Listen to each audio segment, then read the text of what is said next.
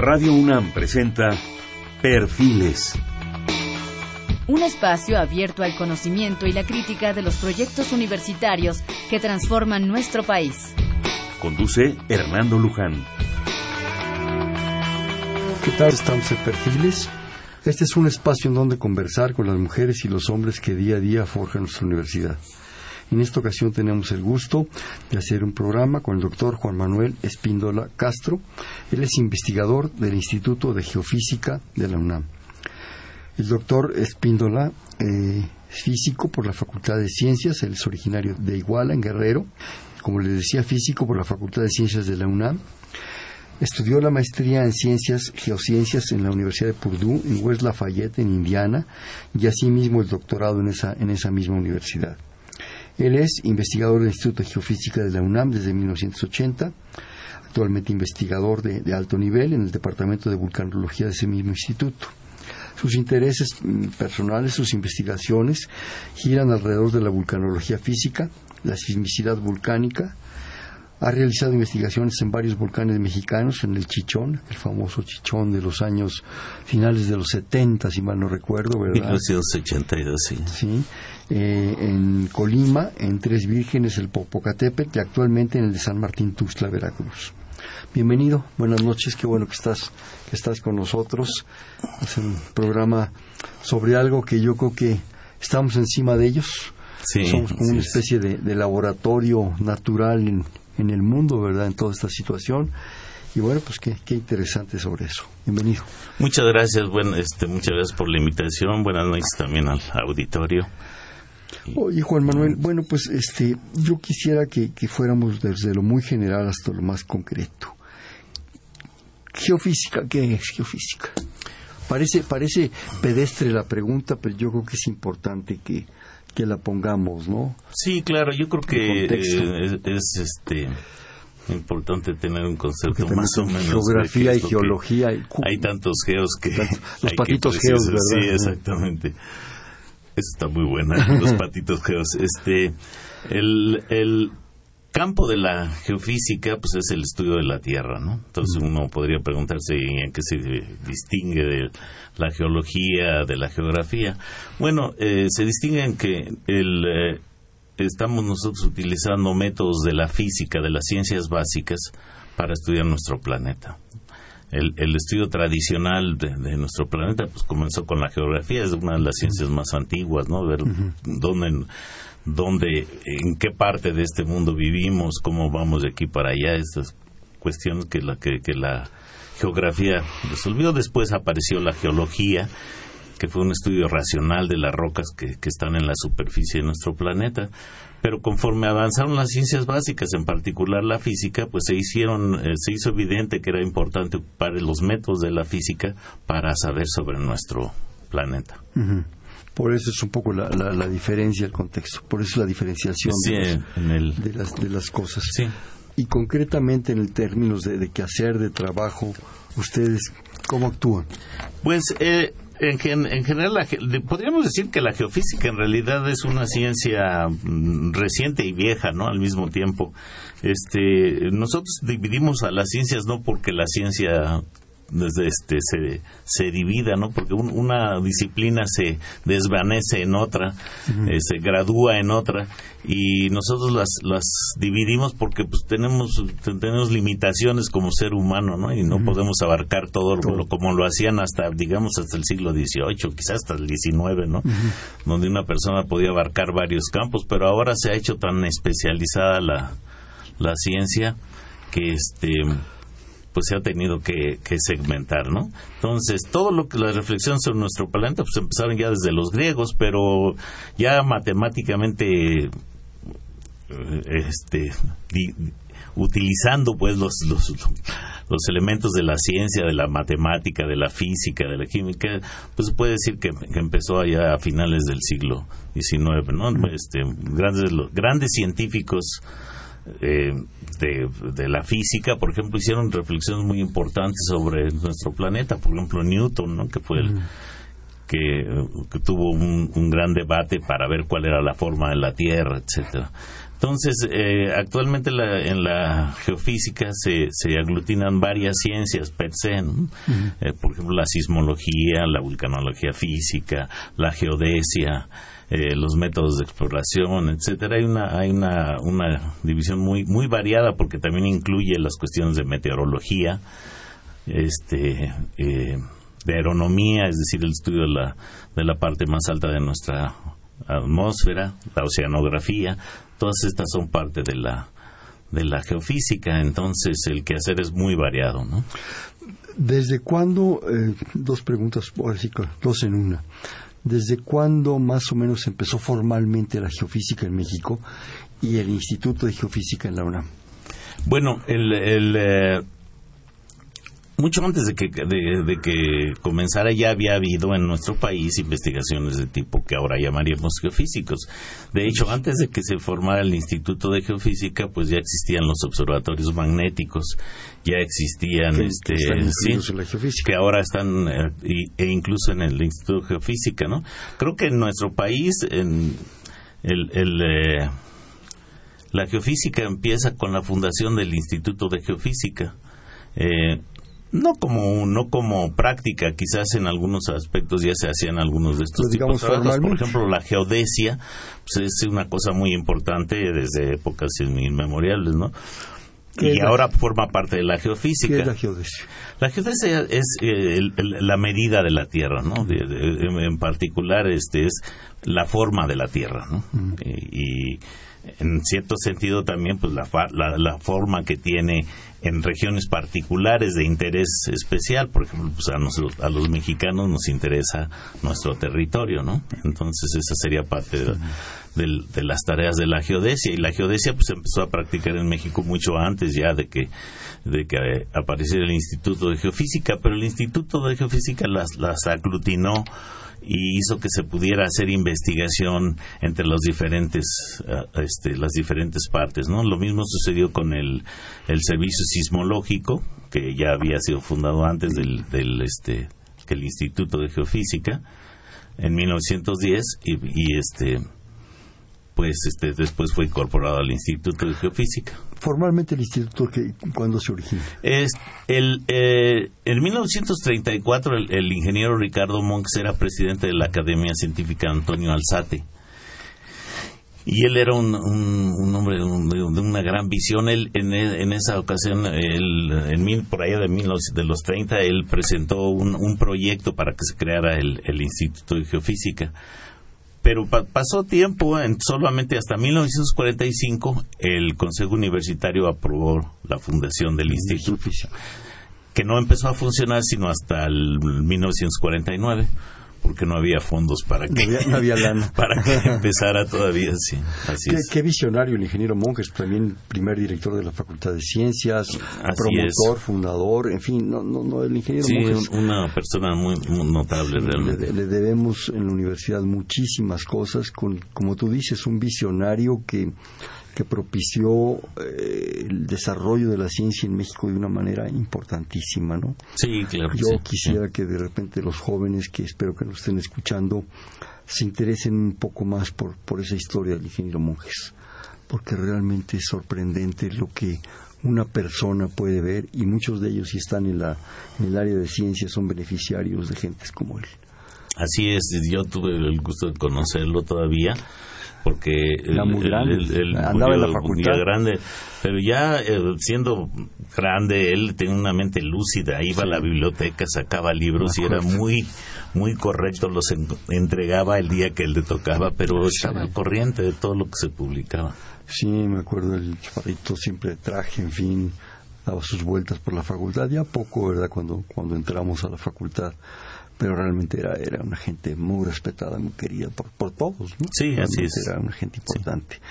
Bueno, pero regresemos a nuestro tema. En los años 40, finales de los 40, digamos que es el inicio formal de la geofísica así Es, sí. Un poco tardío, ¿no?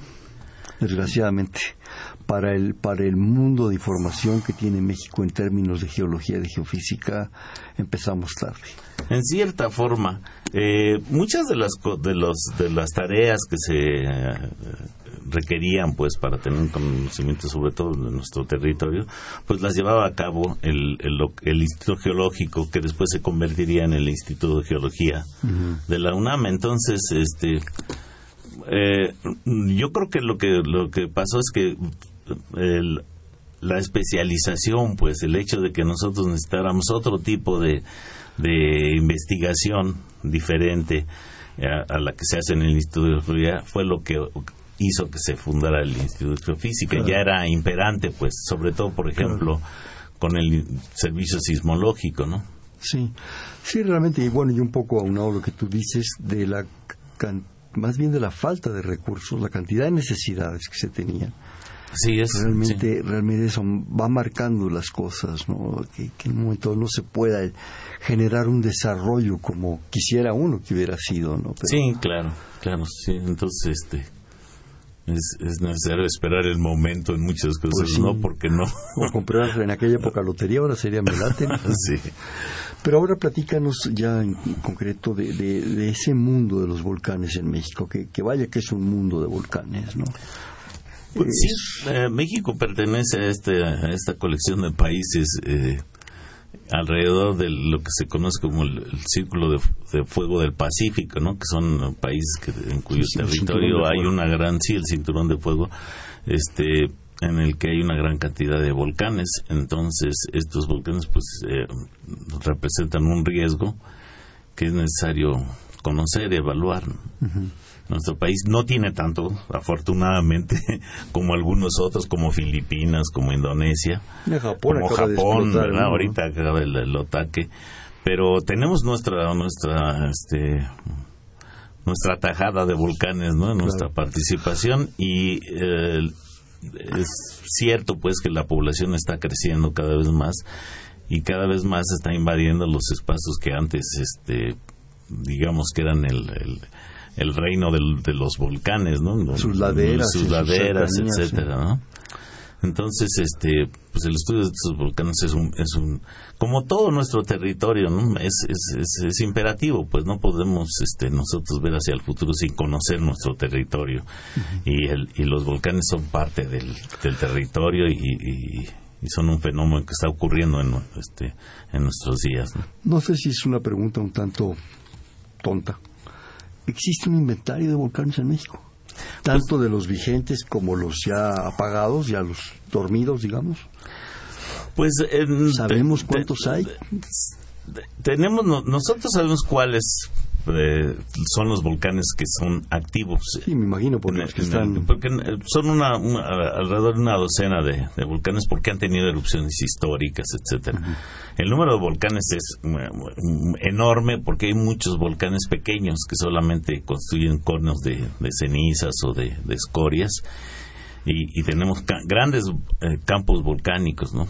Como en de Michoacán, este, en, los Tuxtlas que se mencionaba y, en, otras partes tenemos campos volcánicos que tienen cientos de, pequeños volcanes, Pero grandes volcanes y que esté y que puedan ser este que puedan hacer erupción en el futuro pues tenemos una, una especie de docena no no los tenemos catalogados digamos de una manera oficial porque no hay una publicación oficial pero sí hay una global que está a cargo de la Asociación Internacional de Vulcanología y Química del Interior de la Tierra, que es un órgano de la, de la eh, IUGG, que es la Unión Internacional de Geodesia y Geofísica, que, es una, una organización mundial, apoyada por la UNESCO, etcétera, que eh, esta, esta asociación IAPSI, por sus siglas en inglés, tiene una, un, catálogo de volcanes del planeta y en ellos están considerados los nuestros.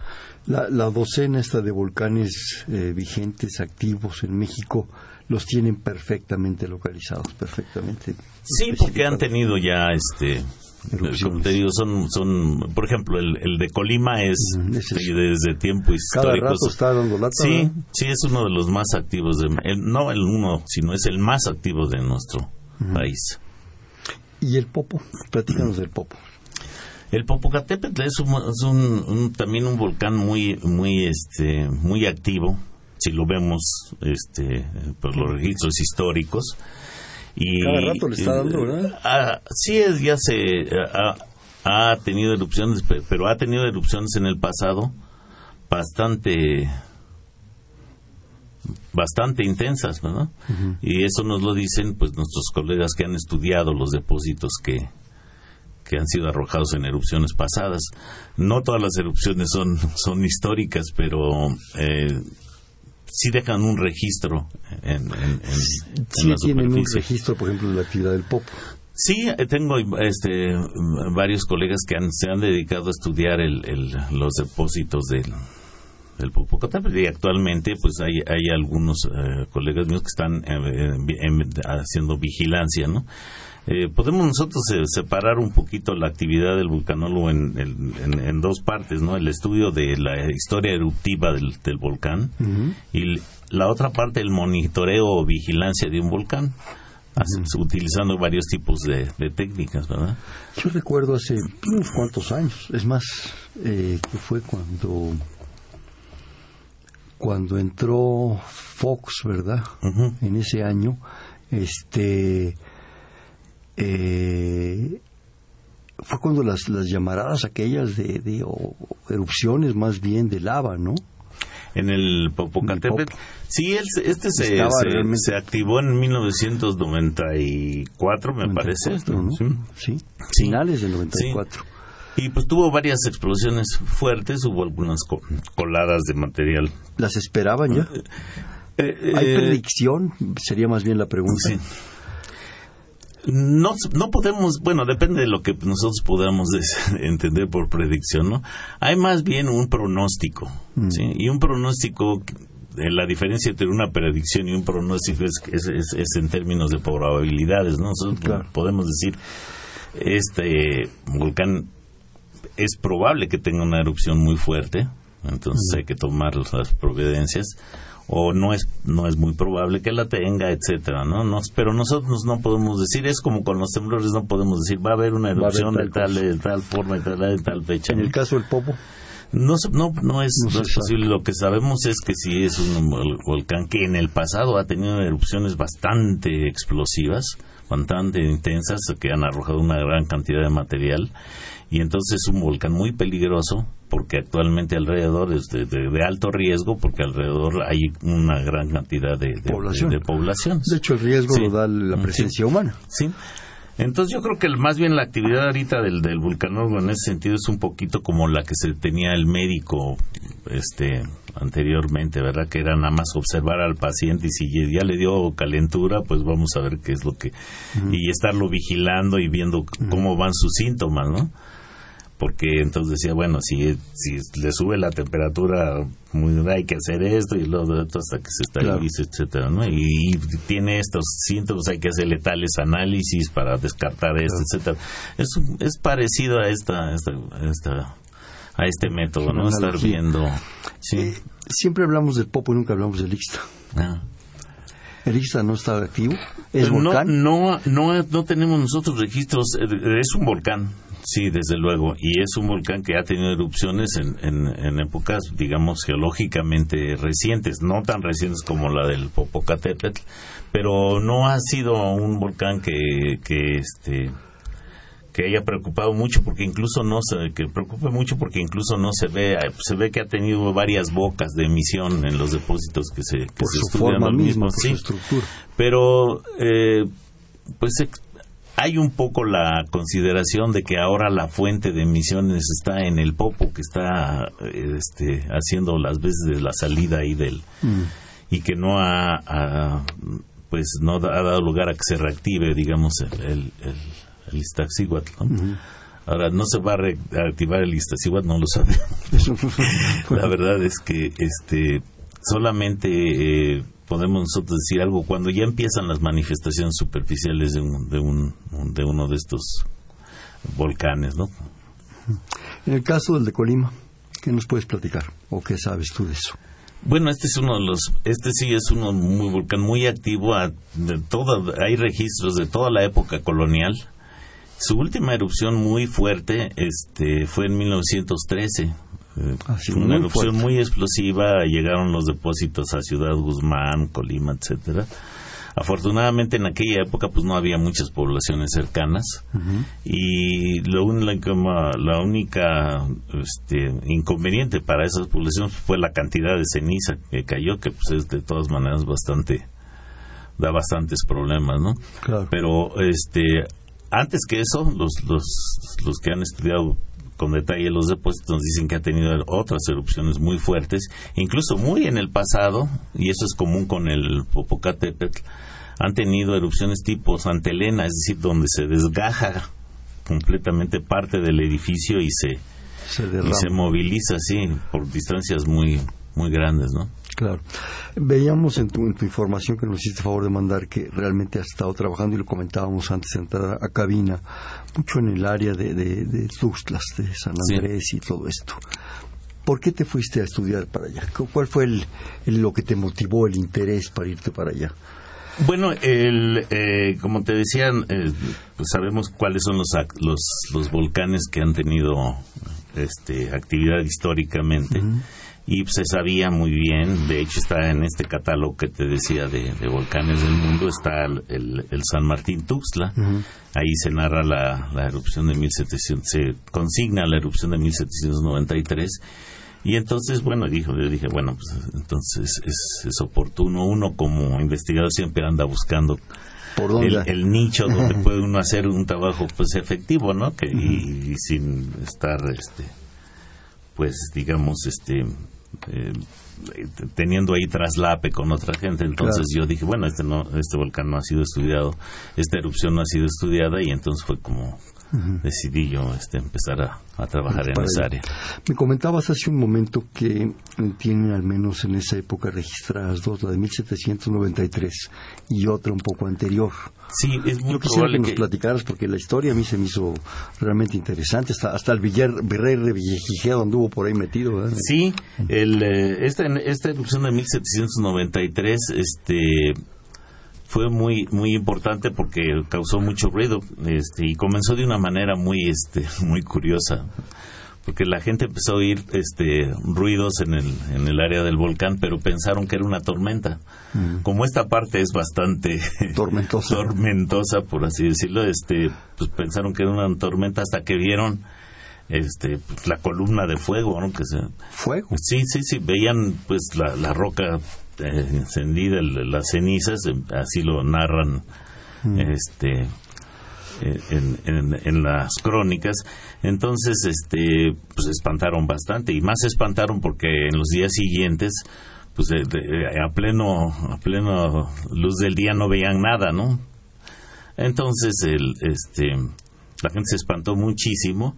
El virrey, que en aquella época era el virrey de Revillagigedo, este, mandó a un naturalista, don, José Mariano Mociño.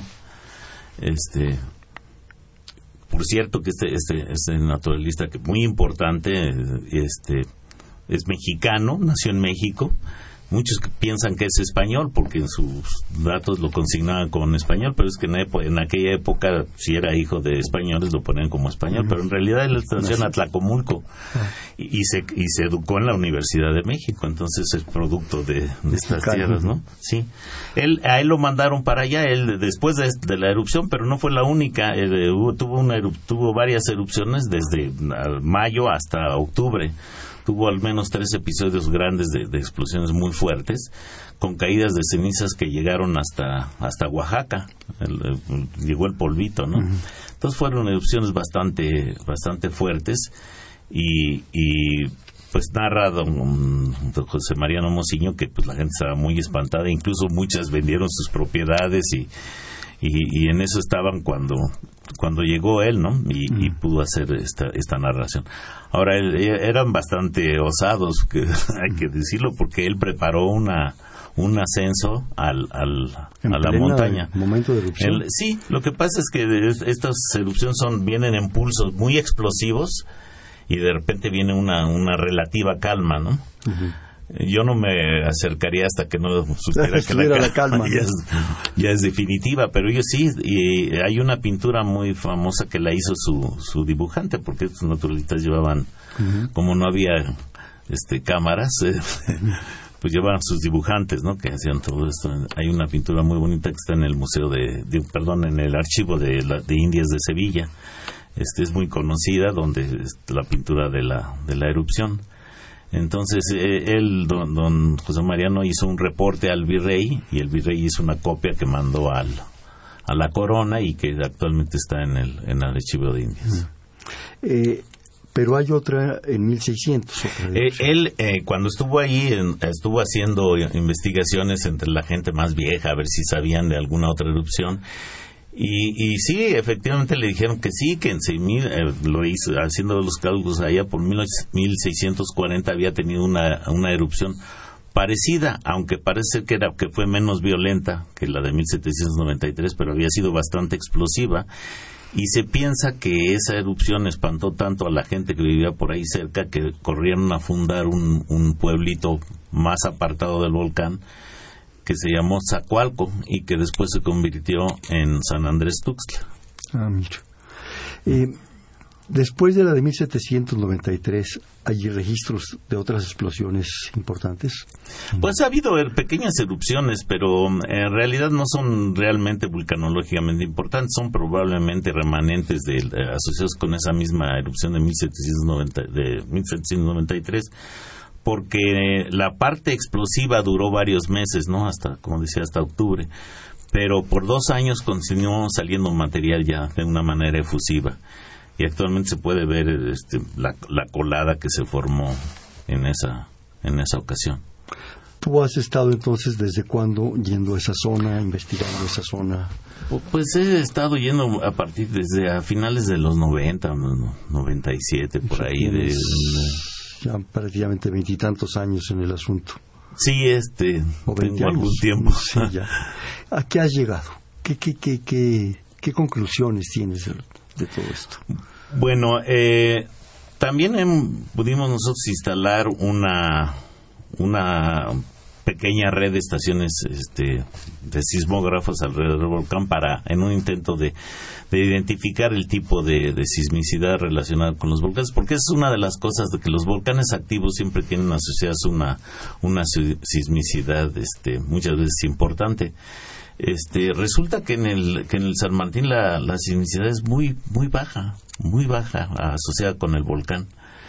Eh, y uno podría decir, ah, bueno, pues quiere decir que este volcán no, ya no tiene ningún peligro, pero no es así. Eh, en otras partes del mundo se ha visto que estos volcanes que son de eh, naturaleza basáltica, es decir, todos los productos que han salido son basaltos. Ahora, ¿qué quiere decir basalto? Bueno, es pues una, es una roca que es muy, desde, desde el punto de vista del riesgo volcánico, es una roca muy, muy fluida, tiene una gran fluidez.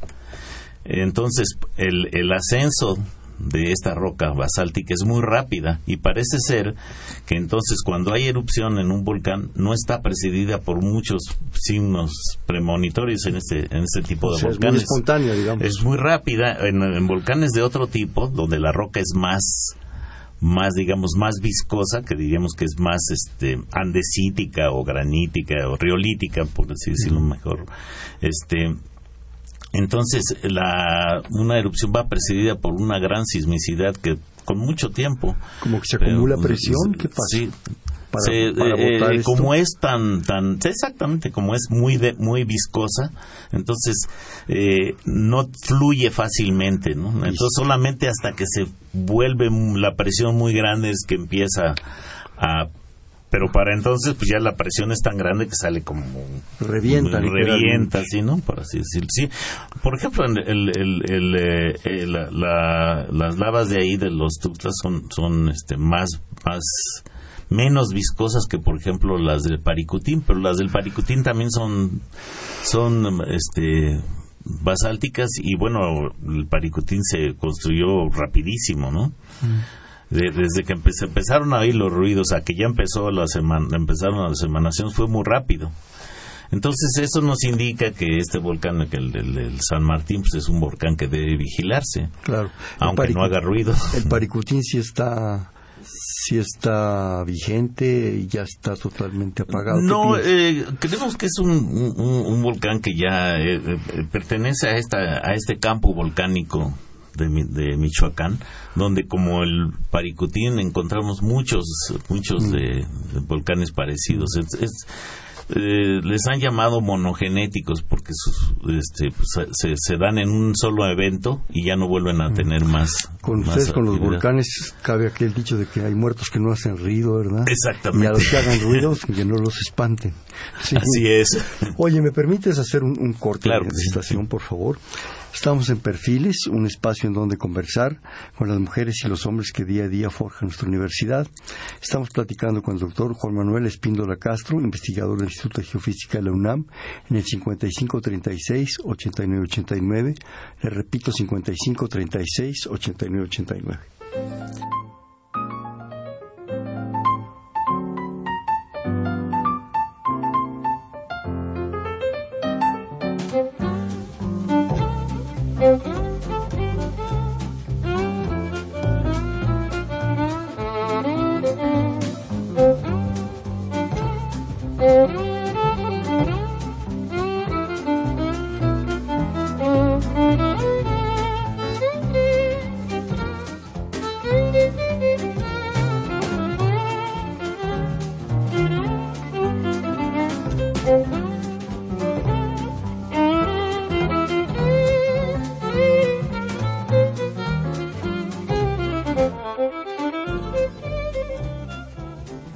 Estamos en Perfiles, un espacio en donde conversar con las mujeres y los hombres que día a día forjan su universidad. Estamos platicando con el doctor Juan Manuel Espíndola Castro, investigador del Instituto de Geofísica de la UNAM, el 5536-8989. Ahorita en el corte le preguntaba yo al, doctor Espíndola eh, qué quería que platicáramos, que me dice que, le encantaría compartir con el público cómo se hace la, investigación, cómo se hace el proceso, ¿no? si nos, si nos haces favor. Me refería yo al hecho de que la vulcanología, el, el, vulcanólogo, pues no es realmente eh, alguien que está formado en una cosa muy específica. De hecho, tú eres licenciado en física. Sí, exactamente. física general. Entonces, sí, es que la manera de, de, ver los volcanes depende de la formación, ¿verdad? Y es que son problemas bastante complicados. Entonces, hay, hay colegas que tienen una formación excelente más en el área de la química, en particular de la geoquímica, pues. Entonces, ellos están muy interesados en, en, ver la, la, la, composición de las rocas. ¿Qué quiere decir el que tengan tal o cual elemento? y, y, también en la petrología, qué quiere decir que tengan tales, tales minerales, eh, dónde se formaron, etcétera, ¿no? Todos estos nos dan, nos dan información sobre el origen de las, de las rocas que son emitidas en, una erupción volcánica. Hay otros que están más interesados en la cuestión de, de, monitoreo. en, dentro de esto pues, se emplean varios métodos geoquímicos también, viendo si hay emanaciones que son anómalas, también se estudia la sismicidad, los cambios en la, en, la, topografía de un volcán, etcétera. Entonces, este, todas estas tareas, pues, este, eh, no es aconsejable que estén hechas desde un solo punto, ¿no? entonces, en el, en el Instituto de Geofísica, pues nosotros tenemos un grupo, un departamento que tiene, este, bastantes eh, investigadores notables, ¿verdad?, que, han hecho investigación sobre diferentes volcanes. Pero también, eh, afortunadamente, ya en nuestro país ya hay otros lugares donde se hace investigación. Se hace investigación de, en vulcanología en CICES, en Juriquilla, que también es de la universidad, en el Centro de Geociencias, en Morelia, una unidad del, Instituto de Geofísica, y en, en eh, Puerto Vallarta, en el, en el eh, Centro de, de Sismología y Vulcanología de Occidente, que pertenece a la Universidad de de Guadalajara y que pues en los últimos años se ha también desarrollado, ¿no? Entonces ya es una cosa y es lo más conveniente porque eh, así cada quien, cada región se pueden ir estudiando sus, los, los volcanes del, del, área, ¿no? Mm. Pero realmente para la importancia que han tenido los volcanes y que tienen en México son pocos grupos, ¿no? Es está un poco exigua la cosa, ¿no? Sí, en, hasta cierta, en cierta manera sí, ¿no? Y perdón, se me olvidó también mencionar la Universidad de Colima. Este, pues eh, es, es, eh, son necesarios más investigadores, ¿no? Sobre todo porque pues muchos ya estamos llegando a una a una, este, edad donde ya su treparse por ahí ya está, siendo cada vez es más difícil, ¿no? Entonces se necesita más, más, más gente joven. O, jóvenes fuertes que los carguen. Eh, también. Y no que los suban. es, otra es una alternativa, ¿verdad? Se está formando bastantes gentes en, investigación geofísica, en vulcanología específicamente. Pues quisiéramos que, hubiera más estudiantes, pero este también quisiéramos nosotros ver un plan más, más, más firme, un, un, un plan de desarrollo yo creo que esto es común para toda la ciencia, ¿no? que tuviera un objetivo, que se crearan más. Actualmente, pues, este, en, este año salieron varias, este, varias plazas para, para investigadores jóvenes. Hasta hace algunos años pues, estaba realmente difícil la situación. Los, investigadores, los recién graduados no sabían ni, ni dónde emplearse. Entonces lo que, se, lo que hacían era pasarse años y años haciendo postdoc, postdoctorados aquí, allá, por allá. Entonces, este, pues es, de esperarse que esta situación cambie, ¿no? Y que se empiecen a, fortalecer grupos, tanto, tanto los de la UNAM como los de otras instituciones. Oye, mira, Juan Manuel, me llegan un par de, llamadas. La doctora Gutiérrez pregunta, ¿por qué el centro de la Tierra es sólido? El, centro, de, la, tierra, es sólido. Sí. Lo que pasa es que... Yo empezaría preguntando, ¿es sólido? Sí, el núcleo interno es, es de naturaleza sólida. Lo que podríamos decir nosotros que es sólido es porque se transmiten ondas eh, vibracionales que transversales, lo que le llamamos ondas S, que solamente se pueden transmitir en sólidos. si nosotros quisiéramos hacer una onda transversal en, en, agua, pues no podríamos. El, sonido, por el otro lado, el sonido mismo es una onda este, longitudinal. Ahora, ¿por qué en el centro de la Tierra tenemos un, núcleo sólido? Porque de qué la, la, fase en la que está una sustancia depende de condiciones de presión y temperatura. Entonces, yo, por ejemplo, puedo tener eh, un, podría tener yo hielo a una temperatura mayor de cero grados si pongo una presión más grande. Entonces depende no solamente de la temperatura, también depende de la presión. Y sucede que en el centro de la Tierra la presión es tan grande que excede a la, a la, a la curva de, de, temperatura. ¿no? Entonces, a esa presión, digamos, aunque la temperatura es muy alta, eh, todavía se, se, se, puede tener un material este, sólido por encima de ese tenemos el núcleo externo que es líquido y lo que está, lo que pasa es que ahí eh, las condiciones de presión y temperatura pues, son tales que, el, material está en estado líquido. O sea, el, centro de la Tierra es como el huesito de una ciruela. Exactamente, sí. Ya lo demás ya es más líquido, más viscoso, más, no sé cómo lo llaman. De hecho, sí es, este, y, pues los geofísicos que estudian esto piensan que ahí se origina el campo magnético, ¿no? Por corrientes dentro del mismo dentro del mismo núcleo. Del mismo núcleo, pero no del núcleo sólido. Del, del, núcleo externo, digamos, líquido. El más, el más eh, menos sólido, vaya. Mira, nos habla también la señora Isla de San Román, muchas gracias por su llamada, y comenta, hay fundamentos en los temores de la gente que vive cerca del Popocatépetl, del lado de Puebla, por la próxima instalación de un gasoducto cerca de la zona, y qué tan importante es el tipo de suelo debido a la sismicidad en el país para la instalación de redes de gasoducto. ¿Qué tan seguro va a ser en relación todo de la sismicidad? Eh, eso depende mucho de por dónde vaya a ir el gasoducto, porque eh, mis colegas han hecho un mapa de, de los riesgos y este este mapa de los ríos en, alrededor del Popocatépetl, ¿no? Y este mapa está hecho con base en observaciones, han visto dónde están los depósitos y también en, modelaciones eh, con la de computadora de que si hubiera una erupción hasta dónde llegarían diferentes tipos de, de, coladas o de caída de cenizas o de, de, oleadas de piroclastos, etcétera, ¿no? Entonces este mapa es este hasta donde podemos nosotros llegar razonablemente es un, es un mapa confiable, ¿no? Este y si el gasoducto no pasa por las partes este, de, alto, señaladas como de muy vulnerables, pues no, no habría ningún problema, pero el, el, cuestión es que sí, que sí se tome en cuenta este, este mapa de riesgo, porque si no se toma en, en, cuenta, pues este pues es susceptible de ser dañado y, un, y uno de este, un una tubería de esta naturaleza pues es este y por otro lado un mapa no deja de ser la predicción. Sí. Y las predicciones antes del hecho no son más que ruido en el sistema, ¿verdad?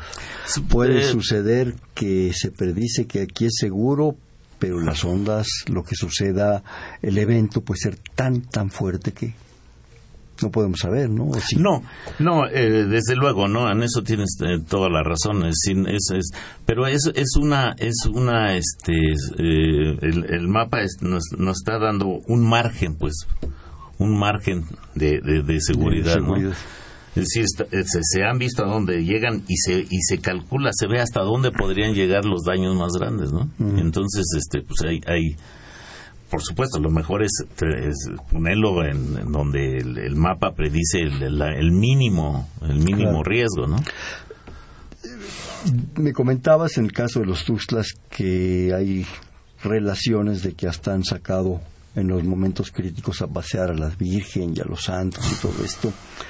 Y eso lo relaciono mucho con el Popo. El Popo no solo, Popocatépetl, no es solamente un, un volcán, es algo tradicional en México, es algo histórico, es algo con leyendas, es muchas cosas. Y eso ha llevado, hasta donde yo sé, a que la gente se instale en sus entornos, se realicen rituales, se realicen cosas que en un momento dado, en una, situación de crisis, es muy difícil explicarle a la gente sí, el riesgo que están corriendo. Sí, desde luego. Me imagino que ustedes se enfrentan a situaciones críticas en ese sentido, ¿no? Sí, el, el sí, bueno, estoy de acuerdo contigo, el Popocatépetl es un ícono nacional, ¿no? Es, es, un, no es un... Está como el águila, ¿no? Exactamente. Este, pero por el otro lado es, es, cierto que, este, que es muy difícil el trabajo con ya con la sociedad, ¿no? Por eso las, las medidas que se toman deben contar también con estudios sociales, pues porque no es fácil. Eh, ponerse en los en los zapatos de la gente que vive ahí, ¿no? Este eh, hacer eh, recomendar evacuaciones cada rato que hay una una manifestación pues eh, redundaría en que al rato nadie hace caso, ¿no? Es como está el, el cuento ese del lobo, ¿no? Ahí viene la erupción y no pasa nada. Pero por otro lado, no tomar una medida adecuada en un, en un caso ya dado, pues también es, es bastante dañino, ¿no? Entonces, el, eh, la, el trabajo, pues ya de, de, de, de prevención, debe contar no solamente con los aspectos meramente científicos de la vulcanología, también intervienen científicos, deben intervenir científicos sociales, los investigadores sociales que, que digan, miren, no sé exactamente cómo puede ser, que quiénes deben ser los en, cada lugar, los que den, los que los voceros, pues los que convencen a la gente, etcétera. Es un trabajo muy muy muy complicado, muy muy delicado, ¿no? ¿Y lo trabajan con ellos ustedes? Bueno, lo que pasa es que el organismo que está encargado de esto es el, Centro Nacional de Prevención de, Desastres, ¿no? ¿no? es realmente una tarea de, del Instituto de, Geofísica, que nosotros nos dedicamos a la parte, pues, del, fenómeno mismo, ¿no? Este, y pues sí hay hay muchos problemas. Nosotros tenemos aquí un problema en el eh, tuvimos una crisis en el en el Tacaná en 1987 me parece. Sí hubo un, temblor. En dónde está el Tacaná el Tacaná está en la frontera entre Chiapas y Guatemala en el departamento de San Marcos en Guatemala. Es un volcán que compartimos con ellos, pero es un volcán también de gran riesgo porque es un volcán altísimo y ha tenido erupciones muy importantes en el pasado. Pero la cuestión es que había un poblado, un pequeño poblado que se llama Agua Caliente. Y entonces, pues, ese estaba del, lado, mexicano, del lado mexicano y estábamos viendo que en ese lugar ha habido derrames y que es, es un lugar muy vulnerable. Pero pero la gente nos decía, es que aquí están nuestros muertos, aquí están nuestros cementerios, aquí están nuestros muertos, no nos, vamos a, no nos vamos a ir de aquí. No, pero que miren que es peligroso, pues será, pero aquí está. Entonces es, es, es importante tomar en cuenta, y esa población de ahí no es lo mismo que está en otro volcán, en Colima o en, o en los Tuxtlas, o no, o sea, hay, es necesario contar con esa otra parte del, de la historia, ¿no? Porque eh, es una interacción entre el evento, entre el fenómeno volcánico y la y la y el hecho social y el hecho social, exactamente.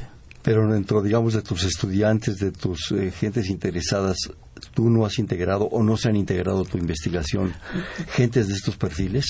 Yo no, pero ya, ya eh, eh, se ha puesto en manifiesto que es necesario ver estos otros lados y que también entonces ya se están formando en el, en el posgrado en ciencias de la tierra gentes que tienen estos otros este, este perfil ¿no? de manejo del riesgo del, del riesgo ¿no? no solamente volcánico sino pero como gestión del riesgo pues es lo que se llamaría entonces en este en este en este marco pues intervienen varios aspectos que ya también son sociales etcétera ¿no? en el caso este como el de Tacaná de, de, que la gente tenía ya sus muertos su cementerio pues es una situación muy muy importante para los pueblos no para la gente en el caso de los Tuxtlas donde tú trabajas, ¿no te ha tocado algo similar? Es, es la gente que la, la parte en, los Tuxtlas, la parte más vulnerable, afortunadamente todavía no está no está llena de, asentamientos. Entonces ahí es más fácil. Y, pero por otro lado, la erupción de, del San Martín fue muy explosiva, pero no ocasionó estos flujos mortales o estas oleadas. Lo que sí causó fue una gran deposición de cenizas, lluvia de cenizas. Y pues eso no es tan... No hubo, de hecho, en 1793 no hubo ninguna muerte. Mm. pero toda la actividad económica de la región se fue se vio este, interrumpida. Qué bueno que mencionas lo de las cenizas. Eh, nos cae de repente. Cuando, cuando el Popo hace sus numeritos, ¿verdad?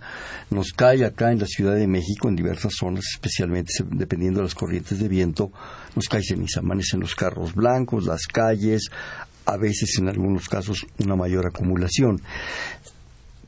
Dos preguntas qué tan peligrosa es, porque de repente hay muchos mitos en la televisión, en el radio, en los periódicos, en fin, nos, nos, nos inundan de una serie de informaciones que no sabemos sinceramente qué tan reales son.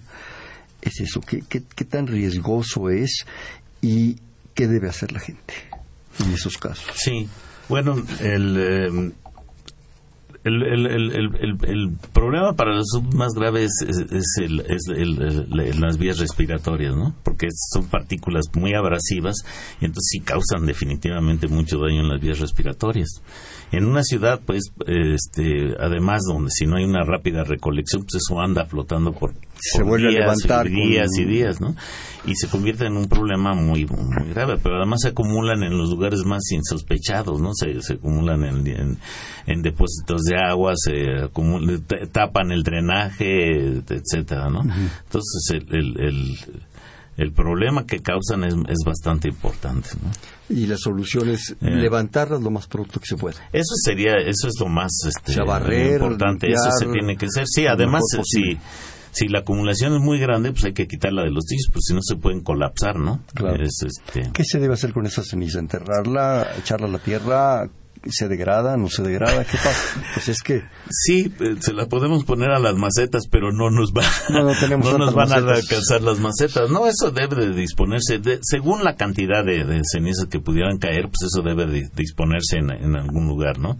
Este, curiosamente las cenizas cuando se empiezan a degradar son, forman suelos muy este muy ricos, ¿no? entonces este de, disponer de ellas en algún lugar no causaría un problema ecológico porque pues, van, se, pueden esparcer en lugares donde van a favorecer el, suelo.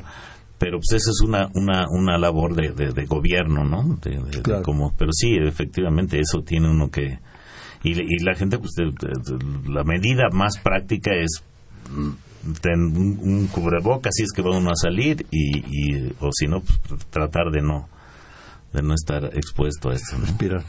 Ahorita que comentabas de, de este de la Tacan- del Tacaná, Tacaná, Del Tacaná. este y, de- y del cementerio, estaba yo recordando, eh, decías que fue cuando las erupciones aquellas del Popo, de lava y todo esto fue en el 94, ¿verdad? En 94 fue cuando... En algún programa de esa época, poquito después, vinieron gentes de geofísica Servando. Y- Servando de la Cruz, Servando sí. de la Cruz y algunos, algunas gentes más. Y precisamente daban instrucciones a la gente de que pues tenía que desplazarse, moverse. Y ahorita recuerdo que una señora, yo creo que ya grande, habló, dijo que ella era una vieja sola, ¿verdad? Que vivía en su jacal, que frente a su jacal había un tope, que ahí se estaba atorando la gente que quería bajar, entonces que quitaran el tope. Pero lo mejor fue que dijo, yo vivo en mi jacal, eh, tengo mis animales y de aquí no me sacan. Porque ¿quién va a cuidar a mis totoles? Sí, o sea, para la gente es su vida. ¿Qué la No, vas a desplazar de- a una sí, unidad el- habitacional? No, no este- puedes, ¿no? Es un problema social serio, ¿no? Sí, la, la, la, la- los, los, los bienes que tiene una persona en el campo son muy diferentes de los que tiene una persona en la, en la ciudad, ¿no? Y su visión del mundo es Y diferente. también.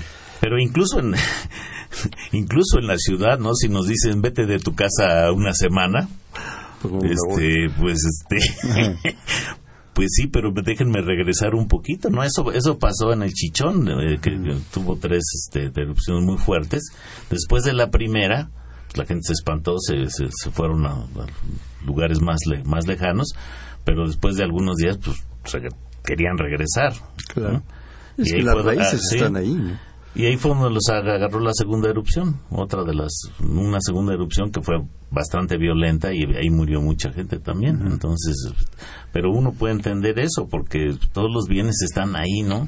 Y las raíces. Y, Y, la las gente. raíces y todo, y, pero pues la gente de campo, sus bienes son, son sus animales, sus, sus cultivos, Su lo, que está casa, ahí. su jacal, como decía esa señora, ¿no? Exacto. ¿Qué futuro ves tú? Desgraciadamente nos quedan escasos un par de minutos, eh, como hago el programa. Sí. ¿Qué, qué, qué futuro ves tú al, al estudio de, la, de los volcanes, de todo esto? Eh, ¿Qué va a pasar? Eh, ¿Se está formando gente? ¿Los jóvenes tienen futuro en este campo para estudiar? Pues bueno, eh, eh, digamos estrictamente, lo voy a decir rápidamente. Imagínate que nosotros dijéramos para ta- para lo voy a poner de, de esta forma. Eh, Tenemos nosotros una población de tantas gentes, ¿no? Ajá. Para una población así se recomienda que hay tantos médicos. Pero resulta que nada más hay dos hospitales. Y en tantos hospitales, pues nada más podemos tener tantos médicos. Entonces diríamos, ah, pues entonces nada más necesitamos esos médicos. Pues no, necesitamos más médicos y más hospitales. Y yo diría que lo mismo sucede en este caso. Necesitamos más vulcanólogos, pero también necesitamos más desarrollo en los centros de investigación, ¿no? Mira, nos habla Emanuel García de Iztapalapa, rápidamente, dice, vivía en... eh, vivía hace tres años en Coacalco y hubo siete accidentes por el gasoducto. Está el Popo, el está el Iztaccíhuatl. ¿Qué pasaría si hay una erupción? Una tragedia seguramente. ¿Qué pasaría con las hidroeléctricas? Y por otro lado afirma, no sirven los mapas de riesgo. Y por otro lado también comenta que te inviten otra vez. Ah, Yo muchas encantado. gracias. Pues muchas gracias. Pues lo- lo- los mapas de riesgo, este, pues tienen sus limitaciones, pero son una manera También tienen su racional- riesgo. también tienen su riesgo, pero es una manera racional de proceder con respecto. La alternativa es no hacer nada, nomás. eh, o- Claro. o- y De algo so- servirá, ¿no? Hay alternativas que pues, son que son que no son este, practicables, ¿eh? Nos podemos Claro. ir a 100 kilómetros de aquí, pero no Claro. podemos llevarnos a Claro. dos millones de gentes a 100 kilómetros de Sí, aquí y después pues, comprobar que no pasó nada o Pues sí. cosas así. ¿no? Oye, nos quedan unos escasos segundos, diría yo. Este, una breve conclusión, algún comentario. Pues que no sabría mucho que decirles, pero hay otra parte de los volcanes que son muy bellos y que tenemos que conocerlos y yo invito a la gente a que conozca los que tenga más cercanos Sí. y, y este y que los disfrute porque son una parte del paisaje que, que, que tiene di- diferen- di- difícil este Y es una este, expresión de la naturaleza, además. ¿no? exactamente Pero además conocer no solo es treparse en ellos, sino informarse. Estar exactamente lo los que- disfruta uno más de esa manera Claro. Oye, vamos a jugar bote pronto. Yo te digo una palabra y me dices inmediatamente la que se te ocurre. Ajá. Volcanes. Sismógrafo. Eh, cinturón de fuego. Eh, Otaque. Chichón. Dos mil muertos. Popocatépetl. Gran peligro. Los Tuxtlas. Eh, mucho cuidado. Colima. A ver cuándo viene el grande. Bueno, este fue Perfil, es un espacio en donde conversar con las mujeres y los hombres que día a día forjan nuestra universidad. Estuvo con nosotros del Instituto de Geofísica el doctor Juan Manuel Espíndola Castro. En la coordinación la doctora Silvia Torres, en la producción Mariana Cerón, en los controles Humberto Sánchez Castrejón, en la conducción Hernando Luján. Este fue Perfil, es un espacio en donde conversar con las mujeres y los hombres que día a día forjan nuestra universidad. Gracias. Perfiles. Un programa de Radio UNAM.